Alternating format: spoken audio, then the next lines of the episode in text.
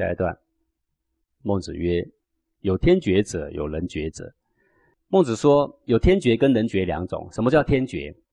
天然尊贵的爵禄，别人抢不走的那个叫做天爵。那什么东西呢？你的内在有你的身心性命，你的内在有仁义忠信，那个叫做天爵。我们是老天生的，那么用个白话一点的说法，就是老天是我们的母亲，对吧？还是说老天就是我们的爸爸？哦，我们这样讲大家都听得懂啦。既然你承认你是老天生的嘛，那老天是我们的爸爸，那上帝是我们的爸爸，那各位，那你是谁呀？好，我这样问你，一下子不知道怎么回答。我换个方式问：如果皇帝是你爸爸，你是谁呀？你说哦，那我不小哦，你是什么？我是太子啊，起码不是太子也是公主啊，你搞清楚没？好，那我现在你的爸爸比皇帝还大，叫做上帝啊。好，那你的爸爸是上帝，那我请问你是谁呀？啊，你还不曾想过这个名称呢？好。起码起码也是上帝的儿子，这很了不起呢，是个皇太子不是吗？对吧？是个天子呢，天的儿子呢。好，这个叫做天爵。可是你是上帝的儿子，上帝长什么样子，你还要有维持那个样子啊。上帝有具足的仁义礼智信呢，那你要像那个样子啊，所以才是天爵呀。另外一种叫人爵，什么叫人爵啊？寒窗。苦读十载无人知，有没有 求来的那个叫做公卿大夫？那个叫做人爵。人爵有数十年的入位，天爵则是千秋万代的入位，啊，没有时间限制的。仁义忠信，乐善不倦，此天爵也。公卿大夫，此人爵也。那天爵跟人爵什么差别？如果你累积你的仁义忠信、乐善不倦，所求来的就是回复你性命的本质，正得你的。返本还原的本位叫做天爵啊，那你回去就是上帝的儿子啊。那你做些什么可以得到人爵？好好的读书，往上力争上游啊，一级一级往上爬，得到公卿大夫，这个叫做人爵了啊。现在的人的说法就是去考公务员了，有没有？考普考啦，考高考啦，考到第一名了啊，然后升得越高了，这个叫做人爵了。古之人修其天爵而人爵从之啊，古代的修行人都是这样的。人爵跟天爵哪一个大？各位啊，天爵大吧？因为人爵二三十年而已嘛，不是吗？我为什么我讲二三十年？你五十岁退休，你读书一直读读到你大学毕业的时候，你已经二十五岁，是不是这样啊？二十五岁开始工作，开始领薪水，然后呢，到了你真正得到了这个人爵，上了一个主管的位置，你起码三十五岁了吧？给你五十五岁退休好不好？那是不是剩二十年？你用一辈子的时间准备哦。你享受人爵几年？就二十五年，而且那二十五年还爆肝哦！你搞清楚哦。好，天爵是什么？天爵千秋万世亿万载的呀，因为你的靠山就是上帝呀。所以天爵跟人爵来比，天爵大还是人爵大？天爵大。所以古人眼睛一看的时候就要看天爵，这个叫圣贤，你知道吗？好，所以各位啊，圣贤并不是无欲无求啊。我告诉你啊，圣贤是所求的是。非常的大啦，因为这么大才叫做圣贤呐，看得非常高远呐，成就非常的宏观呐啊。那么古人呢，一看就看天爵，要么就不修行，要修行嘛就要还本还原，就要回到上帝的旁边，不然呢就不叫做好汉，对吧？然后呢，天爵修得好呢，很有德性啊。然后那些公卿大夫就知道他，哎，这个人很有德性，这个人很能治国，就把他请来治国啦。所以他修天爵，结果人爵呢就拿到了。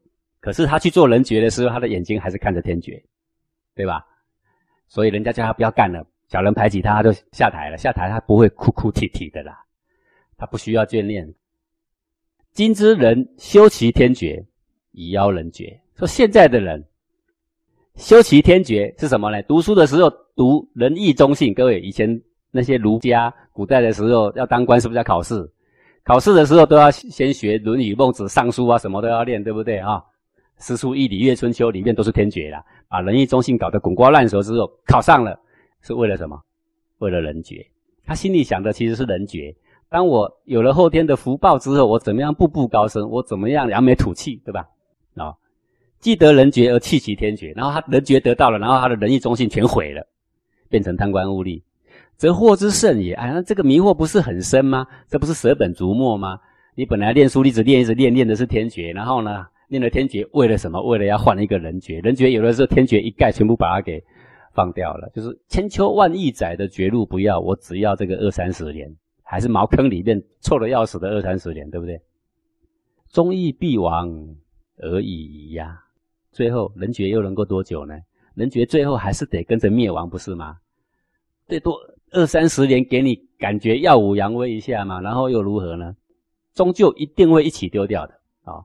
这个不是吓人的啦，没有人可以例外的啦。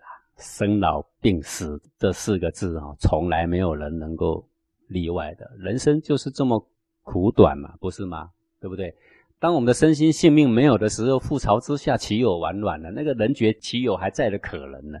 看看过去那些叱咤风云的人物啊，富可敌国的人物啊，当他的性命不在的时候啊，哎呀，留下那一些财产，几几乎乎都成为子孙的祸水啊，不是吗？让子孙去相告，让子孙去相杀，让子孙去败坏他的德性啊，不知道说这些人爵到底多过了他的吃喝以外的，到底有什么价值存在？实际上是毫无价值的。好，所以说现在啊，就算你有一个什么再好的生意要找我做，我会回答你说，我够吃就好了。你们好好做吧。好，你说，那你不造福人类啊？造福人类有很多办法。我认为我用这个方法造福人类。不是有一个国家电信忽然故障三天，结果那三天的交通死亡率降了一半呢？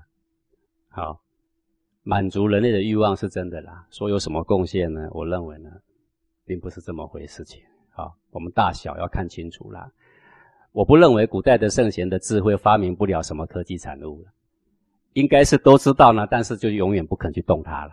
有一把宝剑呢，宁可让它埋在那个盒子里，让它生锈锈掉算了，你知道吗？不愿意出鞘了。好，下一段，孟子曰：“欲贵者，人之同心也呀。”说想要富贵啊，这个是每一个人都相同的愿望。各位，你想想看，圣人是不是也是想要那个富贵呢？你说不是吗？我不认为，圣人就是要富贵，但是他要的贵是千秋万载的贵，是在正义上理所当然的贵，而不是走后门的私心满腔的贵。他不是要的这个，他只是看得比你更远大而已啦。好，人人有贵于己者，说每一个人都有一个尊贵的天爵，就在你自己的身上。人人身上都背着一个尊贵的十字架。啊，福斯尔啊，只是啊，你没有去想而已啊，就在你身上。非常尊贵的天爵，人之所贵者，非良贵也呀。别人能够给你的尊贵，就不是本质上的尊贵，不是真正拿不掉的尊贵。赵孟之所贵，赵孟能见之。赵孟是谁呀？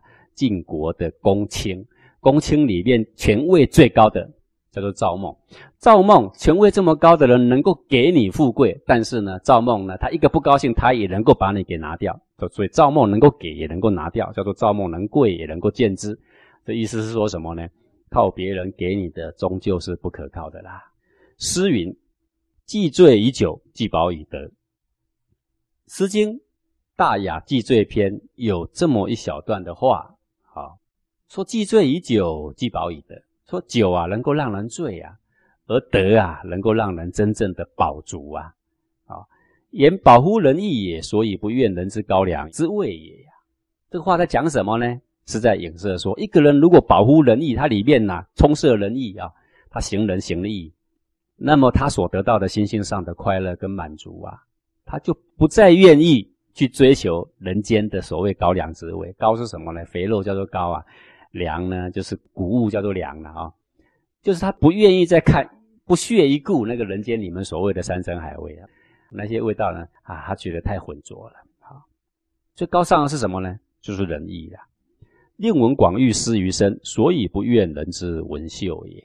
令闻广誉，说好的声名、大的名誉，叫做令闻广誉，失于身，在自己的身上，所以不愿人之闻秀也。啊，就是说他不愿意再去羡慕别人的浮华的衣裳啊、外在的财富啊、地位啊，他不需要了。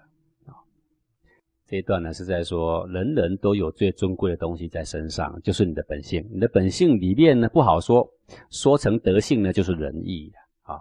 身外的所有的富贵呢，没有可以跟这个相比的。所以为什么古圣先贤、古代君子啊，贫而乐啊？所以就那么贫，他还是那么乐，因为他保护仁义呀，啊，不愿高粱之文秀。下一段，孟子曰：“人之胜不仁也呀，有水胜火。”孟子说：“人啊，他胜过那个不仁的人呢。有仁的德性的人，一定胜过那个不仁的人呢。啊，就像尧舜禹汤胜过桀纣啊，这是一样的道理呀。有水胜火，就好像水必定是胜火的啦。今之为仁者，有以一杯水救一车薪之火也呀。不习则谓之水不胜火。可是现在所有行仁的人呢，好不容易好多人想修行。”然后你告诉他要行仁，要行义，你要成人成己啊！你要去爱人，你要去宽恕人，去原谅人啊！然后他就开始做了。然后呢，累积的德性呢太薄啊，做的功夫呢太少。那就好像用一杯水要去救一整车的木材着火了，然后你拿了一杯水，然后去灌溉，想要把它浇熄。各位浇得熄吗？浇不熄呀！不止浇不熄啊，那一杯水进去火还更旺。为什么？因为水里面有氢啊，有氧。那么小小的水碰到那么大的火，刚好被燃烧啊，助燃，你知道吗？好，但是如果那个救火车来了就不一样哦，消防车来了，喷出来是很大的水，就能够救一车的木材的火，对不对？说现在行人的人呐，因为他的人呐很浅薄，很浅薄，他就觉得没用，就好像拿一杯的水去灌一车的火一样啊，然后灌不熄，他就说啊，水是永远不可能胜过火的。他下了结论说：“这个人哦是不实用的。哎呀，你讲那些仁义道德根本就不能够用于社会。你常常听过现在年轻人这样讲吗？是这样讲，不是这个仁义道德不能用，而是累积在我们的身上的资源，累积在身上的仁义道德太浅薄。所以你用出去的时候呢，你非但不能够救火哦，灭不了火啊，反而还助长了它。”此又与于不仁之圣者也呀。说你用了一杯水救了一车的火，救不起来，然后你马上下定论说水胜不了火。你这么一说呢，就等于又帮助那个不仁的人啊的气焰又更高涨了。意终必亡而已呀。所以最后呢，你还是一样会跟着沉沦。这在讲什么呢？在讲说啊，修行就是教给你仁义。为什么你不做？因为你不相信。为什么你不相信？因为你试过，你什么时候试过？因为我公司有一个人一直跟我敌对，然后呢，我就呢听老师讲的话，我去上班的时候跟他打招呼，然后我还赔一个微笑，哎，中午还跟他买个便当，他还是不理我。哎呀，这些根本没用，有没有？他马上就要下定论了，这根本没用。我告诉你，你跟他三年结的仇，你不觉得你应该用一两年来跟他化解吗？对吧？他正在想，你给我买个便当，你到底居什么心，对吧？然后你就下定论说，对他是好是没用的，对人好是没意义的。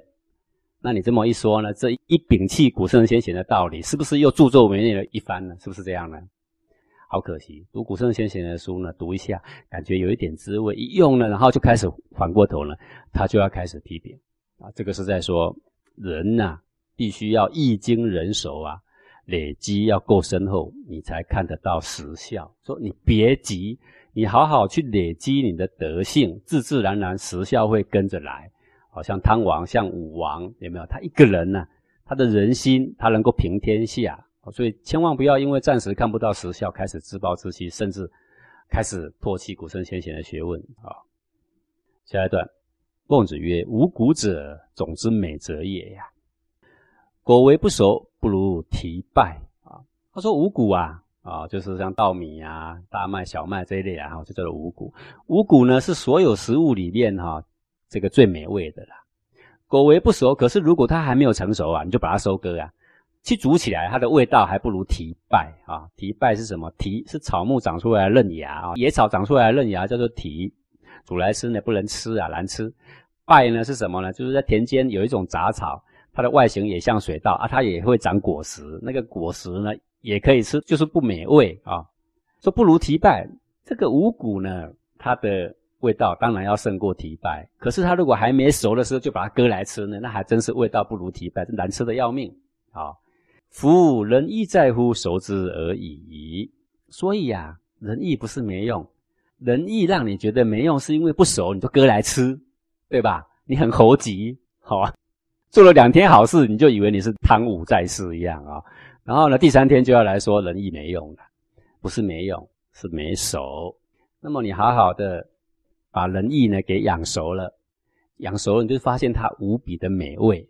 好，最后一章，孟子曰：“后羿之教人射。”后羿呀，啊，古代神射手啊，据说射下九个太阳，必至于够。够呢，就是整个弓哈，拉满弓的那个程度啊，叫做够。啊，这个古代的弓啊，有三百担，有六百担，有九百担啊，就是拉起来有几公斤呐。哈，像现在的弓也是一样，有的小孩子练拉起来比较轻嘛，就拉得开；有的大人练大力士才拉得开的也有了啊。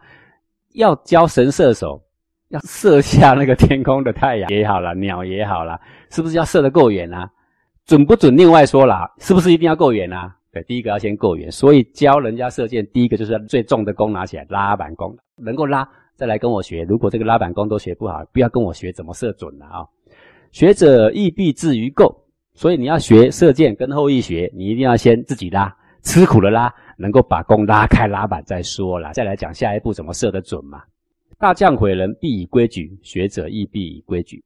最有名的工匠教导人家雕刻，他也必须要先教他说怎么用圆规、用矩尺啊，怎么样才能够做出好的家具呀，对不对？你想跟他学，亦必以规矩啊！你不要说我不要用规矩，我要自由发挥。那自由发挥，你你来跟我学干嘛？